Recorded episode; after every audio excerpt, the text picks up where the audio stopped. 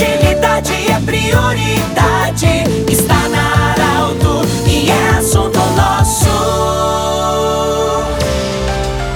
Olá, ouvintes da Arauto, nós estamos iniciando o assunto nosso desta sexta-feira. E você já sabe que sempre nas sextas-feiras, durante o assunto nosso, a pauta é a saúde. Unimed, Joleriot Cacote e também Hospital Ananeri, nossos patrocinadores. Bom, nós estamos muito honrados em receber hoje o Dr. Fábio Luiz Werther. Ele que é médico cirurgião, ele é um dos pioneiros no estado do Rio Grande do Sul na cirurgia de redução de estômago. Ele faz cirurgias em vários hospitais é, de Porto Alegre, da Grande Porto Alegre, também nos dois hospitais aqui da nossa região, Santa Cruz e Ananeri, Dr. Fábio Luiz Werther. Bem-vindo. Quando pensamos ou quando é preciso pensar em fazer uma cirurgia de redução de estômago? Muito honrado em você estar aqui. Boa tarde. Olá, Pedro. Boa tarde.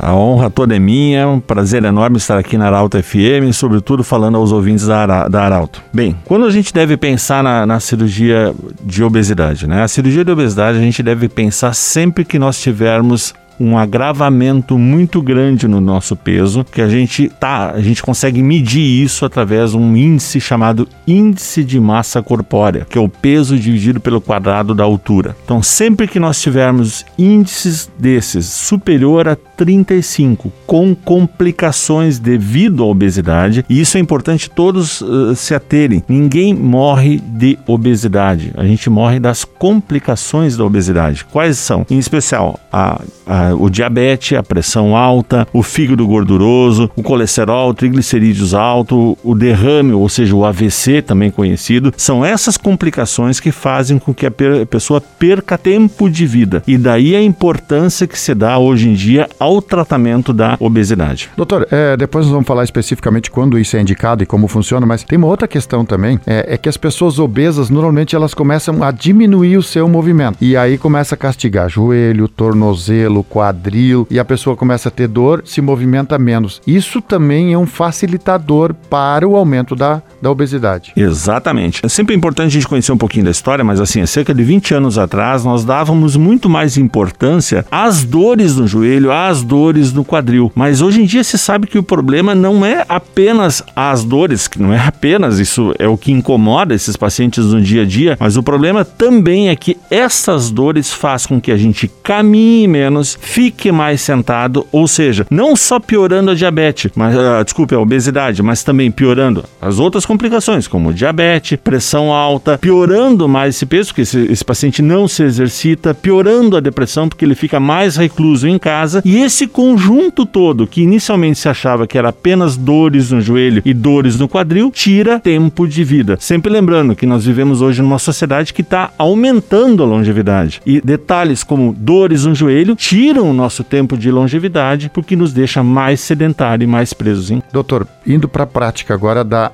redução de estômago. Você é um dos pioneiros no estado do Rio Grande do Sul. Teve um colega seu que iniciou isso em 1988, se eu não me engano, e você entrou na equipe em 1992, portanto, podemos dizer que são milhares de cirurgias. Nesse caso, quando, quando a pessoa precisa pensar, bom, cheguei no meu limite, agora vou procurar ajuda. Quando isso acontece, quem pode fazer isso? O ideal é que todo, to, toda, todos os médicos tivessem essa consciência, só que essa consciência vem se criando ao longo dos últimos 20 anos, né? Primeiro que antigamente não se dava tanta bola à obesidade, porque a gente sempre pensava a obesidade como é, uma interferência na nossa qualidade de vida, o que é hoje eu friso, ela impacta na nossa longevidade.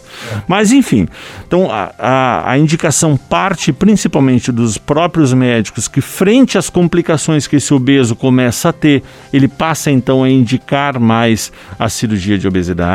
E o segundo é o próprio paciente que quer viver mais, ele não aguenta mais não só os desconfortos, como a gente falou agora há pouco da dor do joelho, a dor no quadril, mas ele fica preocupado que ele quer ficar mais tempo com seus filhos, ele quer ver seus netos crescerem. Então assim, a gente não se contenta mais com aquela nossa perspectiva antiga que nós iríamos morrer com 55, 60 anos de idade. Hoje a nossa longevidade é média 75, 80 anos e nós queremos viver sem caminhando, passeando, viajando. Doutor, pesquisas mostram que o maior prazer do ser humano é comer, poder degustar degustar, na verdade. Aí imagina uma pessoa que talvez é, tá aí, obeso, não consegue correr, ah, vai brincar com os netos. Imagina um tratamento onde a pessoa volta a correr, a brincar com os netos, daqui a pouco até bater uma bolinha, mas praticar o exercício, ter esse movimento maior. É, esses prazeres depois de uma cirurgia, a tecnologia até onde teve esse avanço para facilitar isso. Eu sei que vocês hoje praticamente não usam corte para fazer essa cirurgia. Como é que ela funciona na vida moderna? Hoje em dia essa cirurgia facilitou muito porque ela é feita através de videolaparoscopia e agora, mais recentemente, com a chegada, o próprio robô. Né? Então, assim, essas são pequenos cortes, cortes de 5 milímetros a 1 centímetro, normalmente 4 a 5 cortes no abdômen. A cirurgia dura cerca de uma hora, em média, dependendo se o paciente tem um pouco mais de peso ou um pouco menos de peso. Ele fica 4 a 5 horas na sala de recuperação e em 24, 48 horas está indo para casa. Segue uma dieta de cerca de 15 dias de uma dieta líquida, já sendo orientado no primeiro